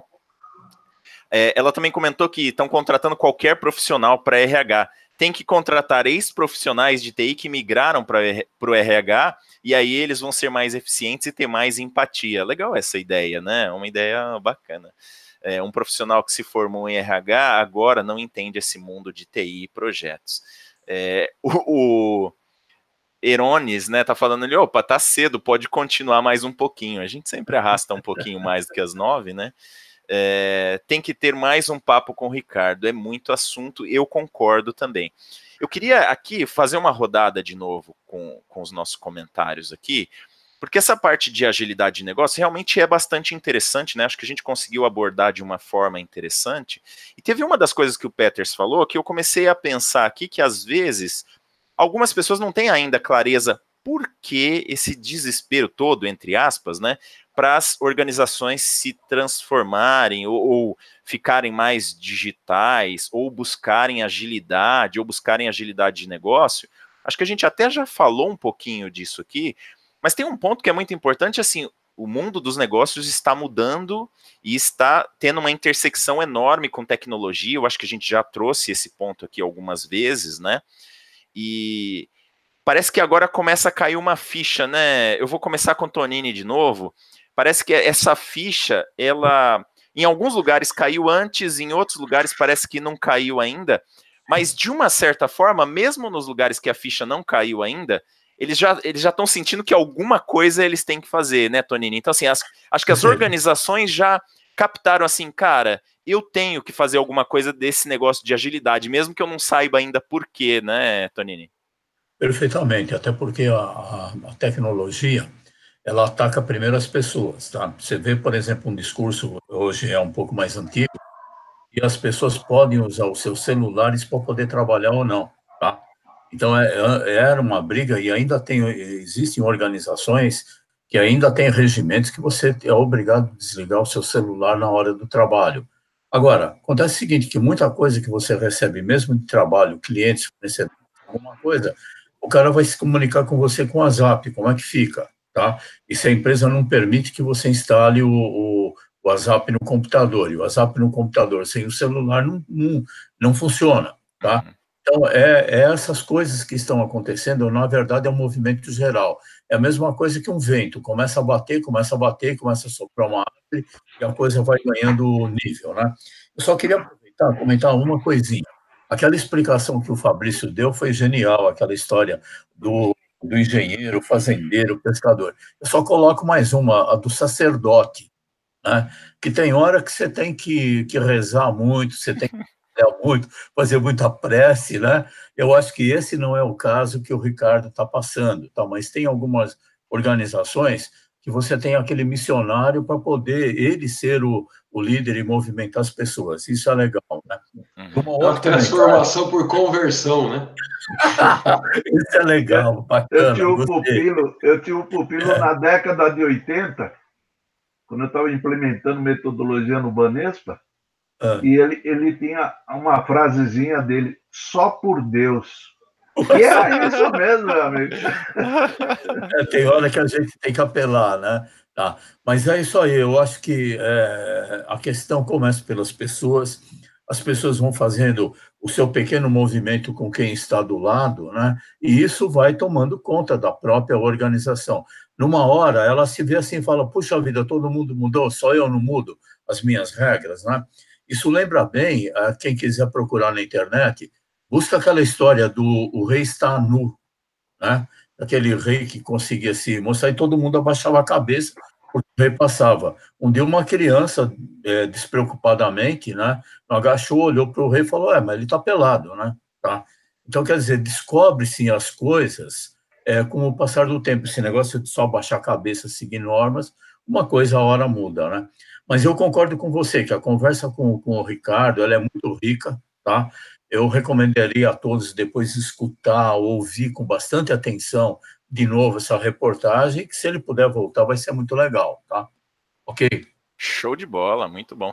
Tá vendo, Peters? Foi, foi bastante tranquilo, né? A gente conseguiu abordar aqui os temas e, e a gente tem tanta coisa para falar que eu acho que vamos, vamos precisar, vamos esticar um pouquinho aqui o programa, né? O, o, o chefe vai, vai, deixar, né? Depois eu falo com ele, vou dar uma ligadinha aqui pro chefe. E acho que tem bastante coisa que a gente pode pensar aí em fazer um segundo programa ou até é, colocar alguns materiais aqui no canal do IIBA também sobre agilidade de negócio, que é bastante interessante.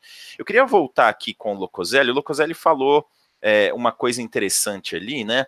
Em, em, algum momento a gente falou de chegar até o topo e tal, e, e a, a gente ter essa consciência, né? Porque a gente está falando aqui de transformação dos negócios, transformação por causa da agilidade, mas a gente tem pessoas, né? Pessoas sentadas em cadeiras estratégicas que decidem, e essas pessoas têm que enxergar isso. Às vezes o cara entrou nesse vendaval, que nem o Tonini falou, porque ele está vendo que o vento está soprando, mas ele não entendeu ainda qual é esse vento, né? Ou da onde esse vento vem. E a pergunta que eu queria fazer para o Locoselli, para ele dar uma comentada aqui com a gente, é: você acha que, pelo que você tem visto, a galera tá mais vendo que o vento está soprando e está querendo ir, ou a galera, assim, o pessoal mais estratégico está visualizando mesmo o que é essa transformação do mundo dos negócios?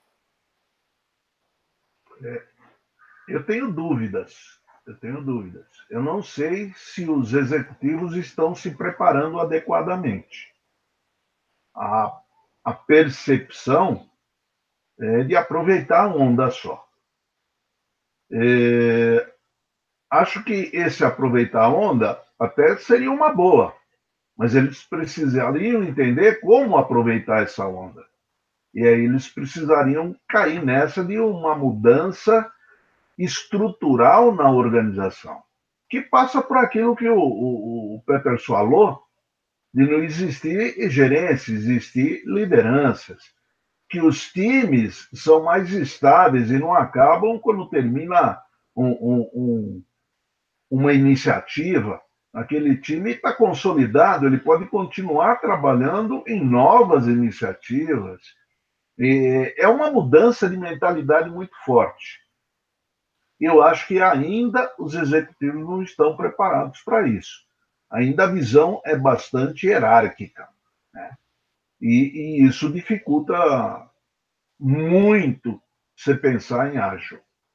Muito bem. Por outro lado, o que, o que a gente entende é que uh, o, a extensão ágil do Baboc pode ajudar muito aos analistas de negócio entenderem quando eles estão trabalhando no horizonte da estratégia que tipo de atuação eles devem ter. E aí, talvez, possibilitar uma mudança na organização para que ela se torne uma organização ágil. Muito legal. É, essa, essa questão é, é bastante interessante porque a gente tem, às vezes, dependendo do, do, dos contatos que a gente tem, né, do, das empresas que a gente viu trabalhando, a gente tem uma visão um pouquinho diferente, ou para um lado ou para o outro. Né?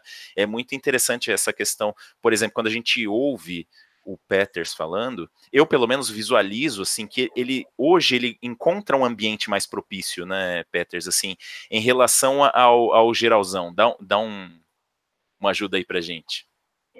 Cara, é, é foi tão interessante você estar tá falando, porque assim, é, eu já fiz vários testes de perfil, e o meu perfil lá, psicológico, é aquele cara que gosta de rotinas, estabilidade, tranquilidade, etc. Eu acho que a minha sorte profissional foi ser jogado em ambiente, jogado mesmo porque eu não planejei, né? Em ambientes altamente disruptivos.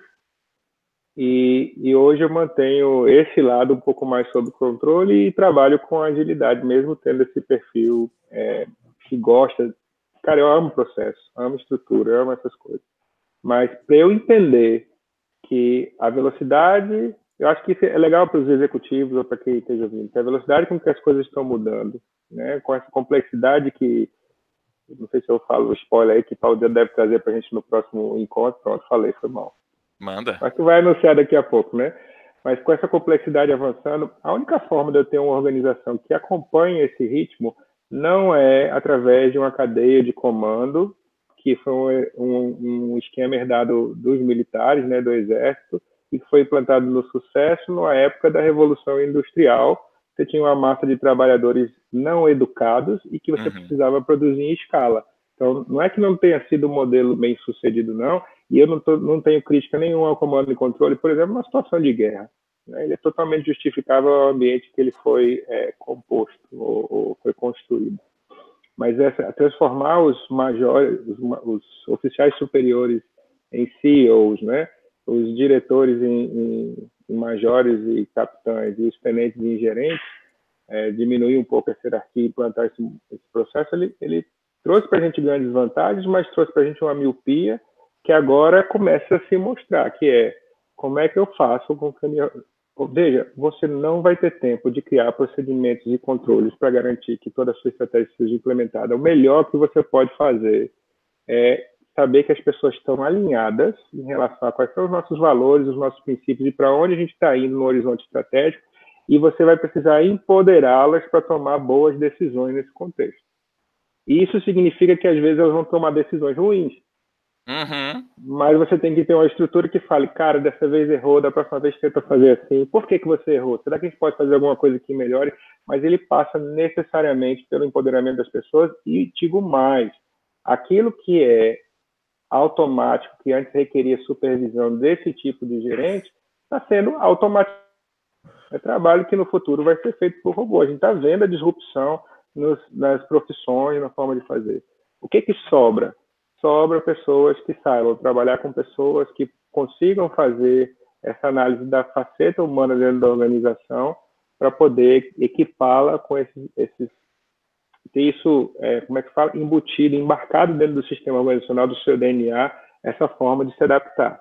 E você não faz isso, por exemplo, dizendo isso não é uma boa ideia, você não faz isso tirando a voz das pessoas, você não faz isso controlando que horas ela chegou, que horas ela saiu, sabe? Ou medindo a produtividade puramente por horas, entende?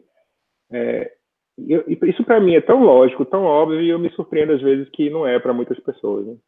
Cara, é, assim, eu, de novo, ouvindo você falando, é muito legal, porque assim, tá embutido, né? Você, acabou de falar agora, tá embutido em você, é uma visão natural. Mas a gente vê muitas pessoas em posições de liderança que ainda não conseguiram, essa ficha ainda não caiu, né?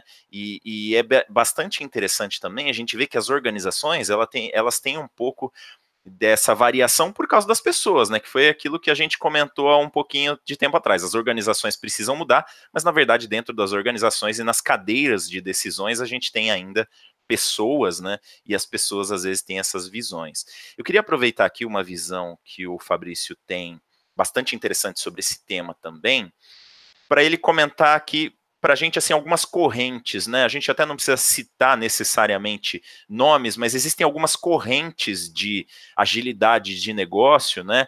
E essas correntes é, elas não são necessariamente uníssonas, né? Mas tem aí algumas possibilidades de visão sobre isso. Eu queria que o Fabrício comentasse um pouquinho para a gente dessas possibilidades de como ver a agilidade de negócios, né? É, quando a gente conceitua agilidade de negócio, como essa vamos dizer, habilidade da organização de mudar rapidamente, é, e aí quando eu estou falando na habilidade da organização de mudar rapidamente, estou pensando lá no departamento de operações, no departamento de marketing, no departamento de vendas, todo mundo, né? Então, eu preciso mudar de maneira rápida. É, grande parte dos agilistas, principalmente o pessoal que veio da agilidade de software, aí, o Agile Alliance, o pessoal que está ligado ao Scrum e outras coisas, pensam em transformar a maneira como a, a organização está estruturada, a sua equipe, e vai muito na linha do que o Peter está falando, de diminuir a cadeia de comando e controle, de ter feedbacks rápidos e a, o pessoal se reorganizar, e, se for o caso, redesenvolve o software, faz o software diferente para atender as novas demandas. É assim que a gente tem aplicado isso muito em software. E tem outras linhas, é, inclusive a, a, linha do Agile, do, do Business Agility Manifesto, que é, tem uns vídeos lá no meu canal, depois se alguém se interessar, tem uma trilha lá específica sobre isso, é, que, que vai num caminho um pouco diferente, que é customizar o seu negócio, deixar o seu negócio de, de certa forma adaptável e configurável, que eu possa mudar o negócio, mudando regras, mudando processos, re, é, é re, remodelando o meu processo sem precisar construir de novo. Então, eu não preciso ter uma equipe super ágil, super é, é, disruptiva, com modelos não hierárquicos. Eu preciso que os caras que tomam decisão possam tomar a decisão, entrar numa telinha assim, ele vai lá e mudou a decisão e pronto, está mudada. Ele não precisa desenvolver um software, criar uma nova. Não, ele muda o processo por configuração. É um modelo muito legal e muito transformador é, e eu acho que eles podem conviver, tá? Porque só ele também não vai dar certo. Eu acho que, que dentro dessas linhas, a gente talvez vai precisar de todas elas. É muito interessante, assim, ver essa multiplicidade de visões, né? É, eu, eu, dei uma olhada aqui no, no chat, nos comentários, né? E parte 2, parte 2, vamos fazer de novo, é legal, o assunto é bastante interessante mesmo, né? Aí é, Peters, a gente já vai ter que dar um jeito aí, o Locoselli já vai ter que agendar aí uma segunda rodada com o Peters para a gente falar. Eu, tô, eu tava falando aqui, a gente comentou alguma coisa, acho que o Fabrício comentou alguma coisa, e eu fiquei pensando, eu me lembrei de é, alguma coisa que eu já conversei no passado com o pessoal, que assim, o trabalho voluntário, ele muitas vezes parece ser mais ágil, né? Mais ágil no sentido de parece que é mais fácil você chegar na agilidade quando você está fazendo trabalho voluntário.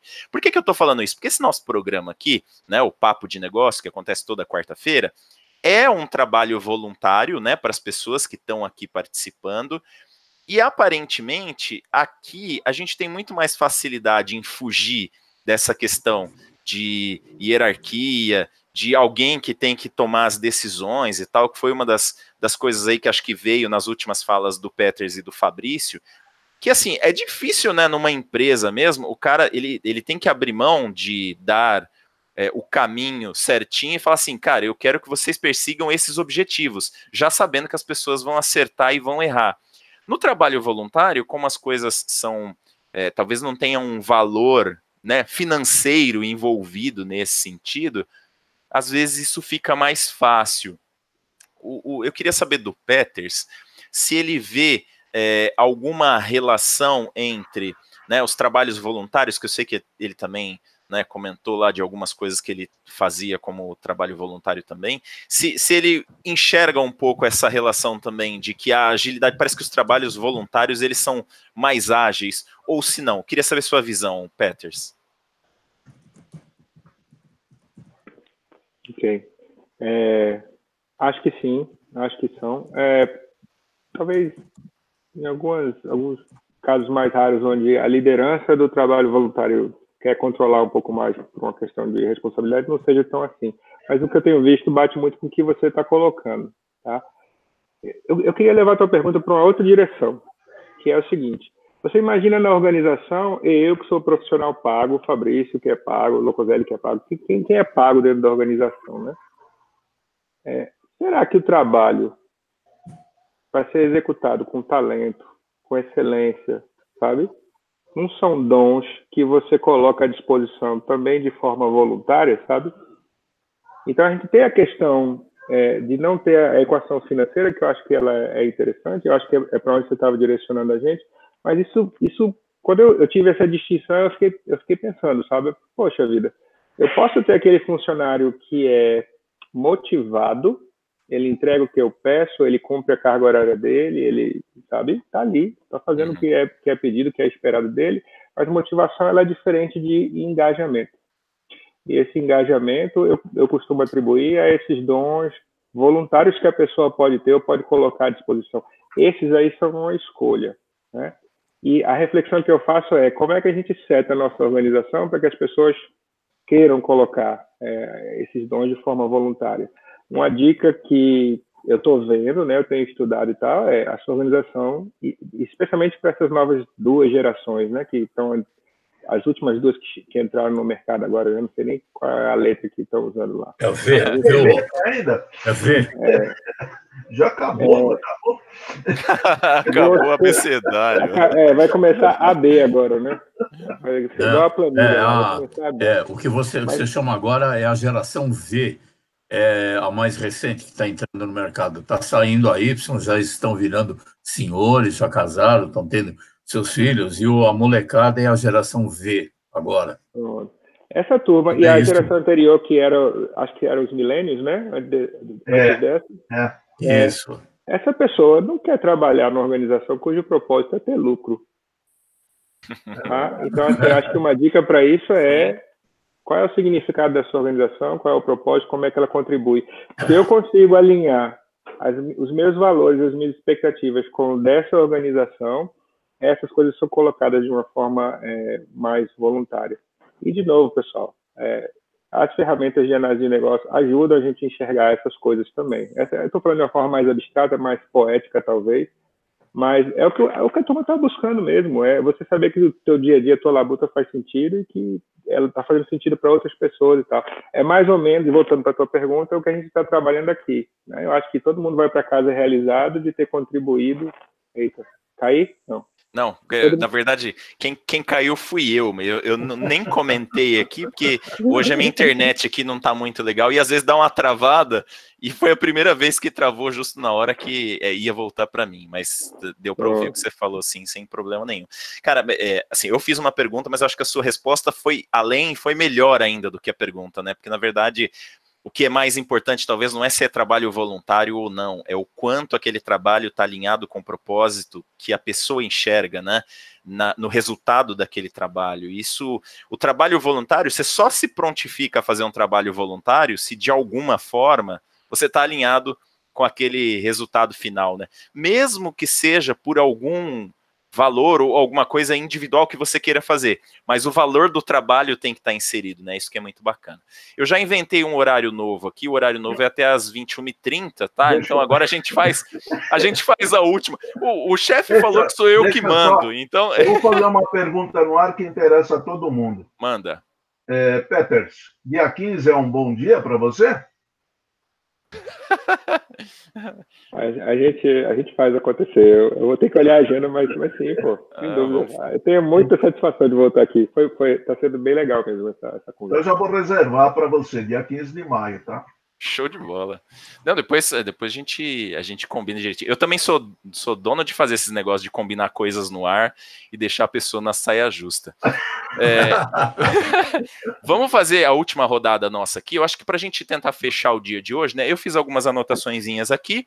Eu pesquei algumas coisas do chat, mas acabei perdendo um pouquinho aqui no final. Então, eu vou fazer uma sugestão da gente fazer alguns comentários no vídeo depois, mais ou menos respondendo as últimas, é, os últimos comentários aqui. O vídeo fica disponível no canal do IIBA e todos nós podemos entrar lá e comentar, né? É, aí acho que vale a pena a gente dar uma olhadinha aqui na, nas últimas coisas e fazer algum comentáriozinho lá, porque é uma forma legal da gente interagir também no pós-programa.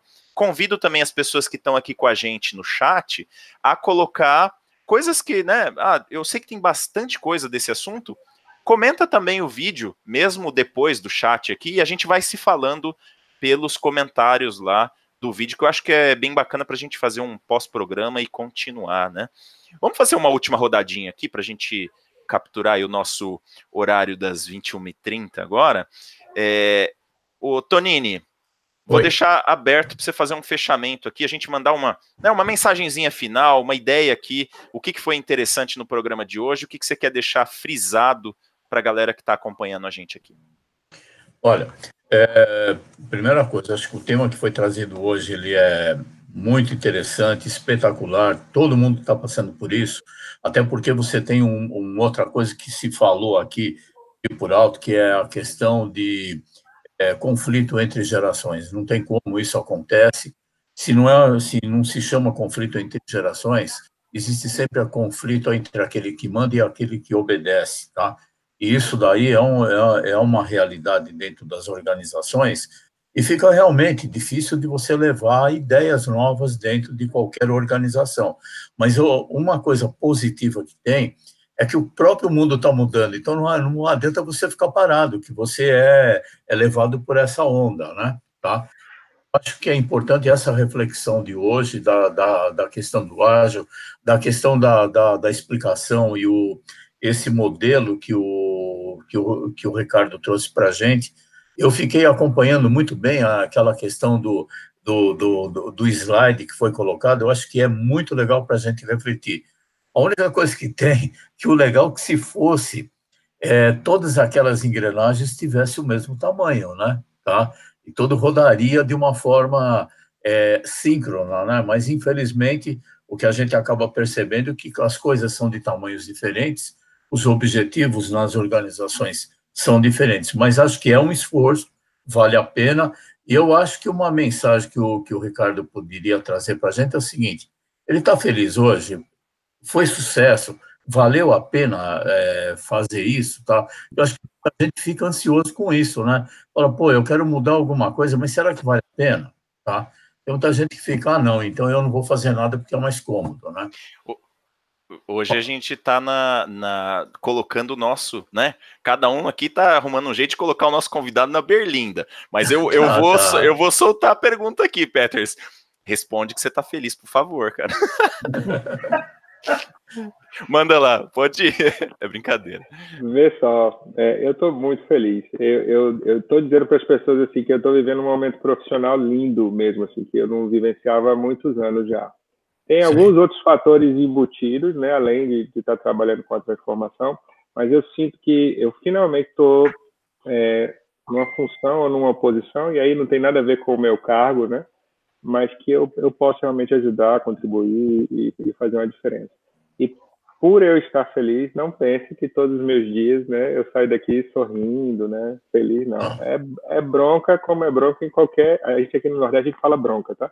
Uhum. É, problemas, como é problemas em qualquer, qualquer organização. Todos nós Sim. temos, né? Sim. Mas o que me leva para frente assim é, é, acreditar que ao término desses marcos, dessas etapas, a gente está construindo uma melhor qualidade de problemas, sabe? Assim, é, o Tonini, o projeto aqui, é, ele é incipiente, tá? Eu estou aqui desde agosto, a gente está começando ainda, eu falava na, na sessão anterior é, é, que a gente acabou de fazer o snap, snapshot inicial da, da organização, em, em, qual é o estágio que a gente está de agilidade de acordo com esse framework aí. Mas eu tô, eu tô extremamente animado. Eu quero voltar, sei lá, daqui a um ano ou dois e falar assim, galera, lembra lá aquele webinar aí, solta, solta um trecho aí, Sabina, e mostra. Uhum. E falar, então, o que aconteceu foi assim, as dificuldades foram essas, eu, eu vou adorar voltar a contar a história. Mas por hora, a gente já verifica é, com muita intensidade é, a articulação. E o que é bonito nessa organização em particular é as pessoas têm muita história aqui dentro. Então, eles, eles se gostam como pessoas, sabe? Eu, eu, sou novo no time, por isso que eu falo eles, mas eles, eles se gostam como pessoas. E, e essa dinâmica, é, tem coisas que eu não vi em outros lugares, que era tipo, não, a gente vai ajudar. Deixa que eu pego eu vou fazer. Então, essa autonomia, essa espontaneidade não está rodando com a velocidade que a gente gostaria, mas está indo. Todos nós estamos ocupados fazendo projetos, né? Então, tem muita coisa para ajustar ainda, mas eu estou bem satisfeito, bem feliz. Que legal. Não, é bacana e essa reflexão também de que a gente estar feliz num lugar ou num momento profissional não é porque todos os dias a gente está feliz. Tem, né, as broncas, mas no, no, na média ali o saldo é muito positivo, então acho que isso é bem legal. É, a Tânia colocou ali, ó, daqui a pouco até nós faremos perguntas. Como equilibrar todas as gerações juntas de forma ágil? Então, eu queria até aproveitar aqui, né, e já direcionar um pouco o comentário final aqui do Locoselli, se ele puder falar um pouquinho dessas questões das gerações também, e o que, que você acha que é uma boa mensagem aí para o final desse nosso vídeo, Locoselli? Não, eu vou ser ágil. É, vou recomendar estudos. Então, duas obras é, que são importantíssimas e a gente não pode deixar de ler. A extensão ágil do Baboc. Legal. É riquíssima. E a outra que o Robson fez uma colocação e coloca muito claro aí o problema de estrutura, prisão psíquica e tudo mais, que eu já mencionei acho é... em, em passagens anteriores. Imagens da organização de Gerd Morgan também uma obra imperdível. Estudem, vale a pena. Não, Locoselli, é interessante porque assim, você já comentou mais do que uma vez desse livro, né? Que é bem bacana mesmo. E hoje, quando ele comentou lá, eu lembrei, é, é interessante mesmo, né? Porque agora está começando a dar mais vontade ainda de dar uma olhada de novo é no, no livro. E a extensão Ágil do Baboc também, é, que é aqui um dos nortes né, do trabalho que o IIBA está fazendo como divulgação. Né? Uh, Fabrício, para você não tem pergunta, porque você também fala bastante desse tema, né? Então eu quero deixar super aberto aqui para você trazer uma mensagem para a gente sobre agilidade de negócios, o que você quiser. E, tam e, também porque você é o chefe, né, cara? Brincadeira. O, o Fabrício tá sisudo pra caramba, eu tô preocupado aqui, viu? vamos ver, vamos Mas ver o que, tá que ele vai falar agora, né, Peters? É. Não, tá, Você tá feliz, Fabrício? Tô feliz, eu tô feliz porque vai ter uma segunda parte, inclusive.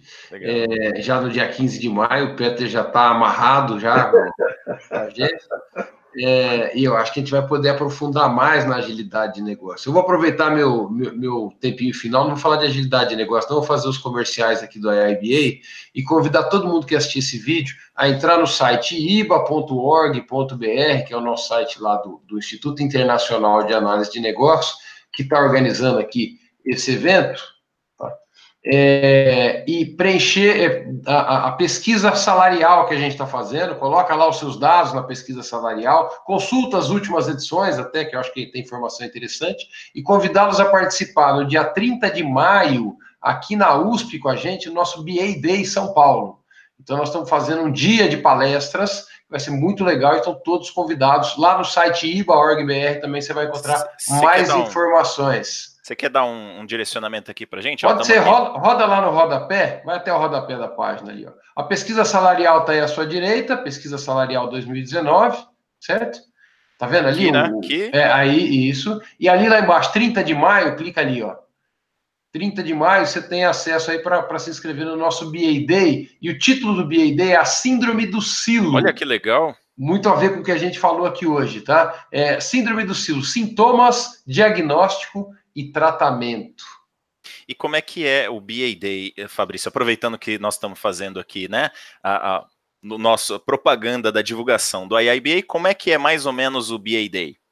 O BA Day é um evento de um dia, a gente vai fazer dessa, nessa vez uma tarde, ele vai começar uma da tarde, vai até às seis, é, com palestras seguidas, já tem dois palestrantes confirmados que estão aí, inclusive o Parzianello que teve com a gente aqui em um dos papos de negócio é um palestrante convidado nesse dia, e é, é o momento da comunidade se unir, toda a comunidade se une, é para a comunidade de São Paulo, mas aberta toda, a gente acaba recebendo bastante gente de outras cidades, e a gente está fazendo esse ano no período da tarde, até para ficar mais fácil para quem vem de fora poder vir, de repente voltar no mesmo dia, ficar um pouco mais fácil. É top, é tudo de bom. Peter já esteve com a gente lá, né?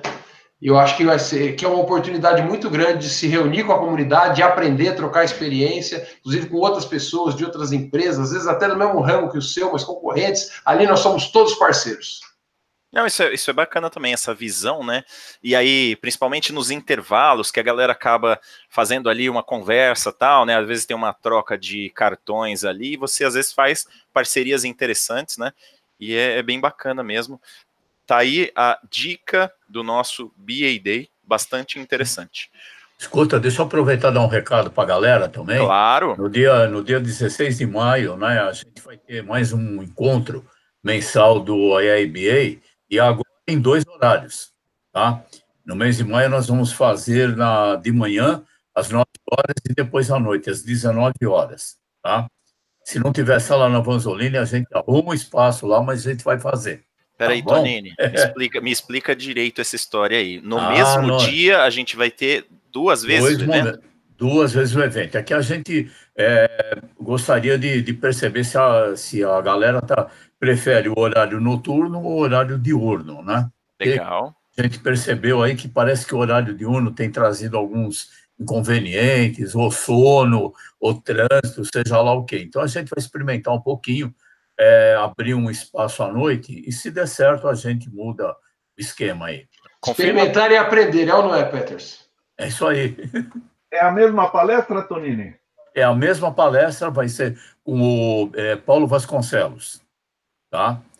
E vai falar também um pouquinho desse assunto, um assunto que ele gosta bastante, de arquitetura de negócios, né? desde a, os modelos antigos até voltar de novo a questão do, do, é, do modelo ágil, né? Então, é mais uma pessoa trazendo uma contribuição para a nossa comunidade, tá?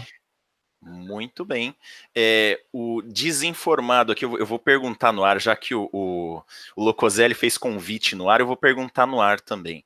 É, o Paulo, é, ele já está confirmado para fazer com a gente aqui também, já, né, Locoselli? Dia, dia 8, 8, né? Isso. Ah, então tá certo. Então, até que eu não tô tão desinformado assim, não.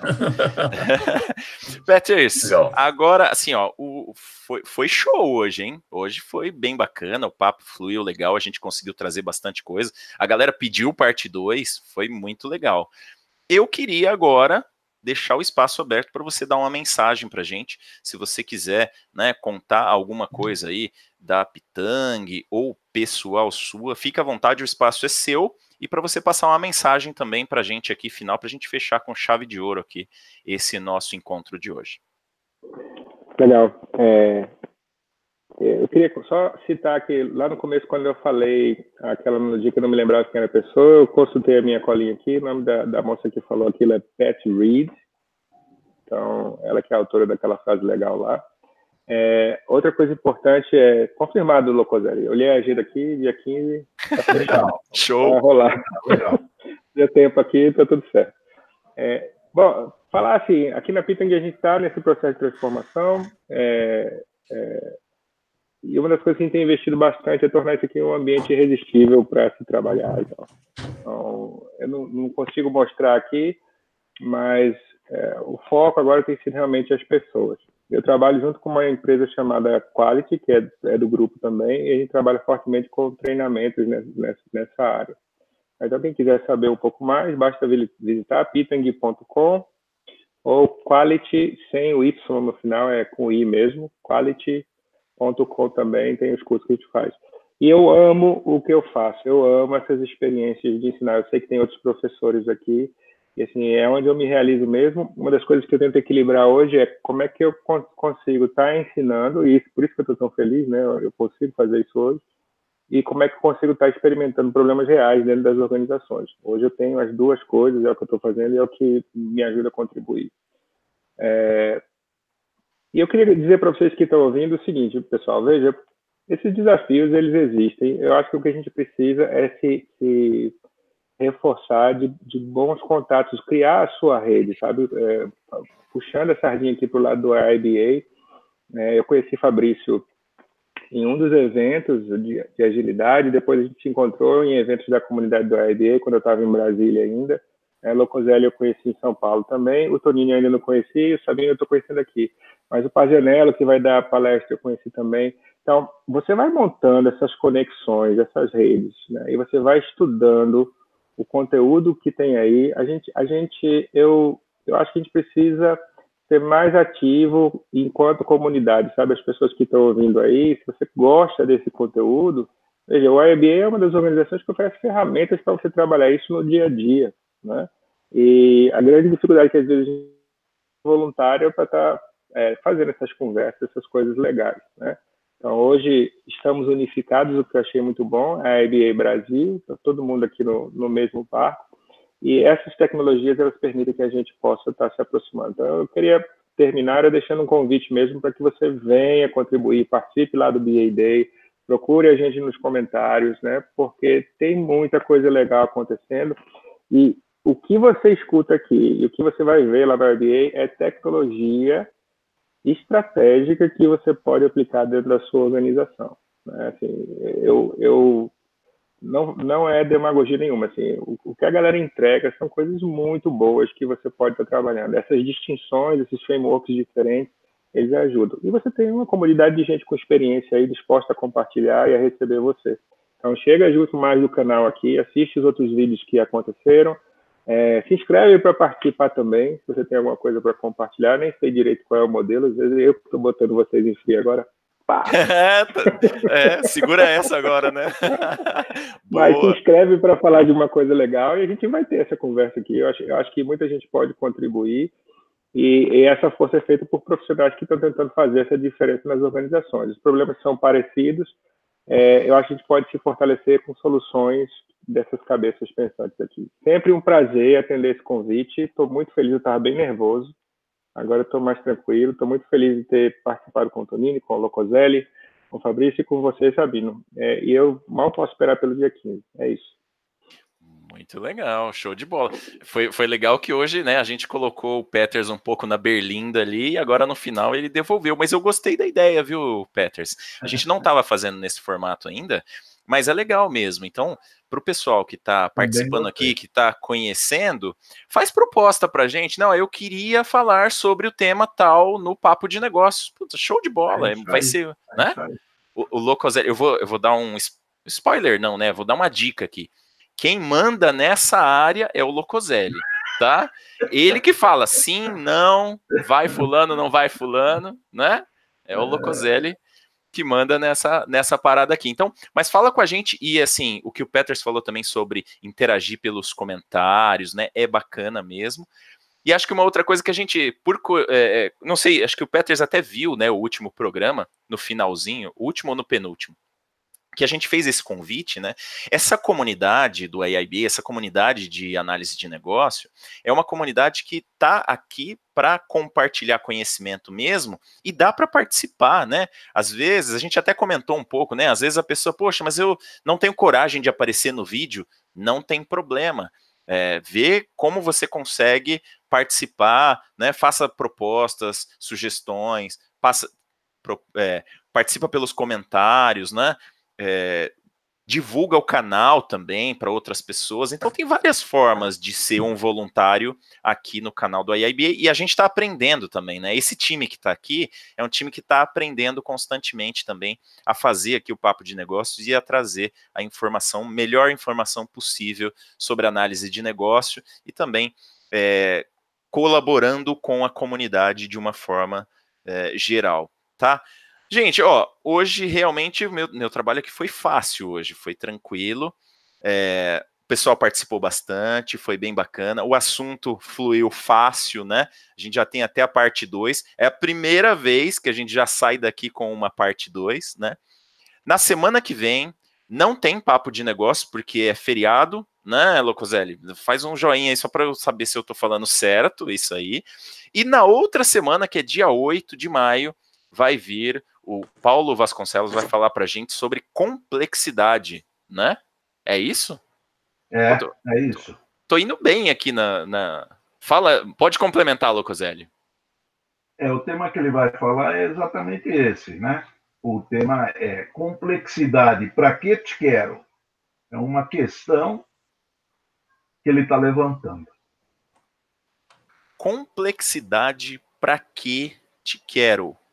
Muito interessante. Aliás, é, é um tema que começa meio abstrato, mas a gente mesmo já passou. O Peters, em algum momento, passou por esse tema aqui, né? Até comentou que já ia dar um spoiler e tal, mas é, ele está muito ligado a todas as coisas que a gente tem falado aqui. Sem dúvida nenhuma, vai ser bastante interessante também. Gente, é, é com dor no coração que eu termino esse programa hoje, né? Porque foi muito bacana estourei o horário novo, que eu, eu criei um horário novo, né? Sem consultar o chefe, estourei o horário novo, né? Então estamos uh, oficialmente atrasados no nosso horário estendido, já em 50%. Mas foi muito legal. Box, Oi? Temos, que fazer um, um, papo de negócio só sobre time box. É, acho, que tô, acho que eu tô precisando, né? o Fabrício está concordando. A gente, a gente vai dar um jeito nesse negócio. Mas o horário aqui, gente, provavelmente já vai ser o horário novo das 8 às 9 e meia fica mais fácil da gente é, gerenciar o tempo aqui. Gente, foi muito bacana, obrigado. Obrigado pelo pessoal que participou bastante. Não esqueçam de fazer mais comentários, fiquem à vontade. A gente vai responder os comentários lá, né? É, no vídeo, a gente vai interagir por lá. A gente faz o pós-programa e já vai começando a falar dos próximos assuntos também. Vai ser bem bacana. Show de bola? Então, quarta-feira que vem, tem outro papo de negócio. Muito obrigado, Tonini, muito obrigado, Locoselli, muito obrigado, Fabrício. Valeu. E muito obrigado, Peters, pela participação. Foi show de bola. Obrigado pela galera que participou aí também. Semana que vem estamos de volta às 8 horas com papo de. Não, semana que vem não, Sabino. Na outra semana. Semana que vem é feriado. É isso aí. Abraço, gente. Valeu. Falou.